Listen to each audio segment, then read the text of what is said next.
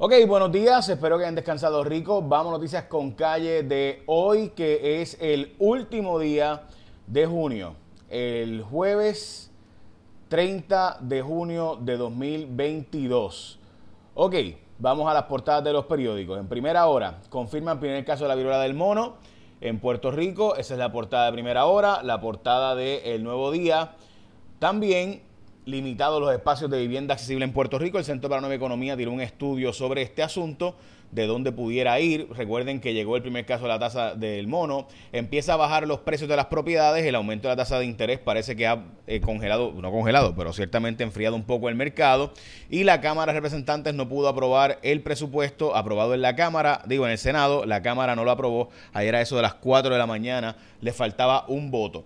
En el periódico Metro, que también tiene la edición impresa los jueves, asediado por todos los frentes del bolsillo boricua, sube la luz y sube el agua desde mañana y llega la viruela del mono, es la portada del periódico El Vocero. Recuerden que eh, se aprobó por el gobernador, esto entra en dos años, la prohibición del uso de plásticos de un solo uso en Puerto Rico, de nuevo entra en vigor en dos años. No hay suficientes taxistas en Puerto Rico, ha bajado dramáticamente, cerca del 40% menos, mientras que eh, la jueza Laura Taylor Swain le dio más break a los, a los bonistas y a la autoridad para negociar el pago de la deuda. Recuerde que estamos pagando 34 centavos, 33 y pico centavos el kilovatio hora, eh, o sea, el precio más caro en la historia de Puerto Rico. En el 2008 llegó a estar en 32 Nunca hemos estado pagando estos precios en la luz y sin embargo no estamos pagando la deuda ahora. Recuerde que en aquel tiempo sí estábamos pagando la deuda. Así que ya usted sabe lo que va a pasar después. De hecho, hoy se cumplen seis años de la aprobación de la ley promesa por parte de Barack Obama y el Congreso republicano. El gobernador convocará una sesión extraordinaria para sacarle los chavos al Fondo del Seguro del Estado y poder mitigar el aumento del el costo de la energía eléctrica en Puerto Rico. Así que esto va a ocurrir. La gasolina promedio en Puerto Rico hoy está en 1.24 eh, básicamente el litro, mientras que eh, se reporta por parte de los medios en Wall Street Journal que Rusia sacó sus tropas de la isla Snake. Esta fue la isla famosa donde fue invadida por Rusia eh, contra Ucrania. El gobierno de Israel colapsó, ah, provocando una nueva elección. Esta es la quinta elección en cuatro años del sistema parlamentario porque los diferentes partidos no se ponen de acuerdo. Para que usted vea que los, los partidos políticos quizás, pues ya tú sabes, este, no están tan lejos de esa realidad. Ok, los vendedores recortan precios en un leve enfriamiento del mercado de vivienda, pero estamos hablando de, nuevo de propiedades que están en el upscale, ¿no?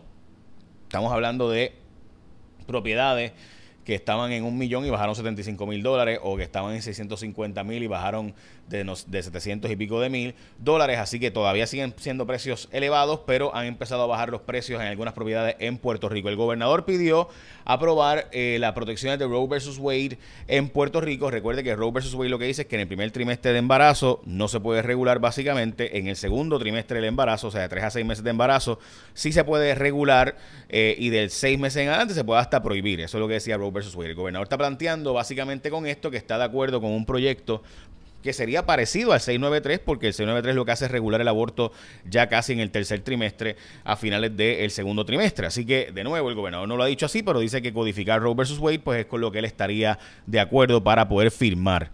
Interesante, veremos a ver finalmente si es esa o otras protecciones las que estaría dispuesto a firmar el gobernador. Recuerda que a nivel federal hay un proyecto parecido para dar protecciones adicionales a lo que sería Roe versus Wade eh, a nivel de federal, dando un derecho constitucional, obviamente, eh, para que no se pueda eh, prohibir. Pero, pues hasta ahora, recuerden que en Europa, la mayor parte de los países del mundo, las restricciones del aborto son mucho más restrictivas que en Puerto Rico. O sea, Portugal, España, Alemania, todos esos países tienen 12, 14, 20 semanas. para, en Puerto Rico no hay una restricción de semanas. o sea, puede haber un aborto en cualquier momento, aunque casi siempre después, especialmente la tercera parte, o sea, en el tercer trimestre, casi siempre son para proteger la vida de la madre.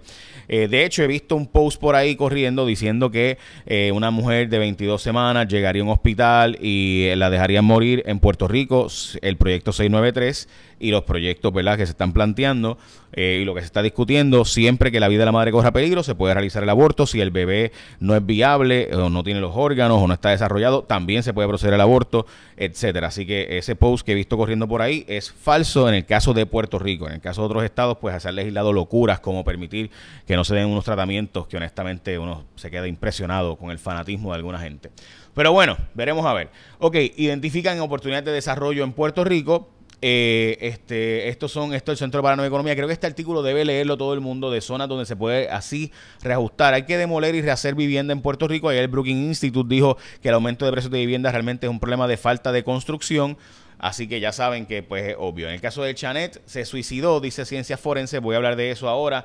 También la, más, eh, las ausencias masivas de alguaciles, pero antes recuerda que llegó el momento de renovar tu marbete el marbete te puede eh, conllevar serias multas, remoción de tablilla, hasta tener gastos de grúa si te ocupan el vehículo. En fin, los expertos de seguro compulsorio exhortan a renovar el marbete a tiempo para cumplir con la ley, evitar inconvenientes y situaciones que lamentar. Si tú chocas o te chocan, ASC te resuelve rápido. Recuerda, servicio 24-7, whatsappeando 787-999-4242. Atención personalizada, con cita previa a los centros de servicio alrededor de la isla, centro de llamadas con servicio disponible a 7 días, servicio de inspección a distancia, son los únicos que te envían gratis por correo electrónico la licencia de tu vehículo. O sea, mire todos los servicios que te da ASC cuando tú los escoges como tu seguro obligatorio. WhatsAppeando 24-7. Atención personalizada en centro de servicio. Centro de llamadas con servicio 7 días disponible. Servicio de inspección a distancia únicos que te envían gratis por correo electrónico la licencia de tu carro y más. Así que cuando tú vas a renovar tu marbete, escogete a la gente de ASC como tu seguro compulsorio. Confía en los líderes que son los número uno del seguro compulsorio en Puerto Rico y por eso son los número uno. Bueno, forenses, después de entrevistas y revisar el cuerpo de Chanel, entendió que fue un suicidio lo que ocurrió. En este caso, para mí el escándalo aquí es que no teníamos cámaras de seguridad por los pasados seis años en las zonas de mayor vulnerabilidad y de agresividad, donde están los delincuentes más notorios de Puerto Rico. Así que así es la vida, Dios santo. Eh, pero sí, o sea, le dimos los chavos a los bonistas. Bueno, en fin, eh, no voy a entrar ahí. Masivamente están renunciando o, debo decir, eh, ausentándose los alguaciles, esto por molestias con el pago, cobran 250 pesos semanales básicamente. El negocio de energía aprobó un aumento en la luz, que creo que sabemos que sube a 33.4 centavos el kilovatio hora. Esto sería el aumento más dramático en la historia de Puerto Rico. Nunca habíamos estado pagando 33 centavos el kilovatio hora, nunca en Puerto Rico, así que esto es residencial. Comercial sube a 37 centavos el kilovatio hora, una panadería pequeña en Puerto Rico, estaría pagando cerca de 5 mil pesos mensuales de luz, así que usted sabe lo que esto va a implicar en el costo de vida de nosotros. Pierluisi no está seguro de que Jennifer González correría y piensa que no va a correr Jennifer González en su contra, mientras que el plan de retiro de la policía entró en vigor eh, y entra ahora, cerca de 6 mil agentes van a recibir entre ciento y pico de mil pesos en aportaciones para plan de retiro, 110 mil a 150 mil, otros van a recibir 77 mil, los que se retiraron ya hace un tiempo.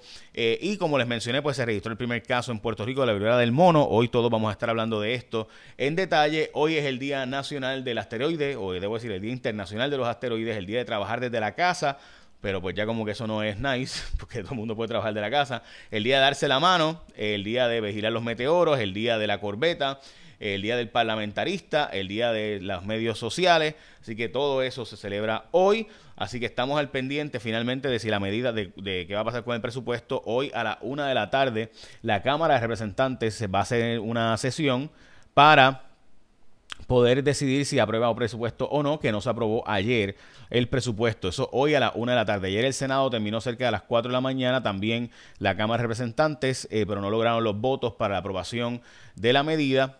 Igualmente, eh, la, Cámara aprobó sí el impuesto a las foráneas, así que al menos, y el Tesoro Federal acordó, eh, concordó con las enmiendas que se están presentando ahí, así que por lo menos eso ya sabemos que eh, se protegió, Dios santo, en vez de meter como un omnibus bill ahí al garete, de un montón de medidas sancochá, al garete.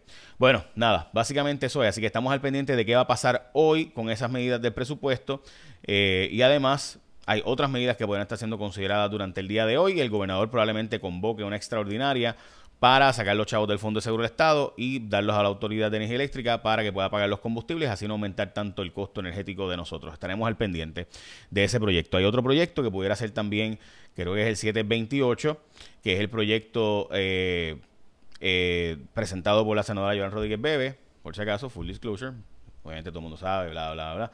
Este, en el caso de ella, es un proyecto recomendado por Tomás Torres Placa de crear un fondo de estabilización energética, de unos fondos que tienen las, diferentes agencias, para pasarlo también al pago y evitar el aumento de energía eléctrica. Ese proyecto se aprobó en el Senado, la Cámara no lo ha aprobado, el gobernador pudiera incluirlo en una extraordinaria también. Así que estaremos al pendiente. Écheme la bendición, que tengan un día productivo.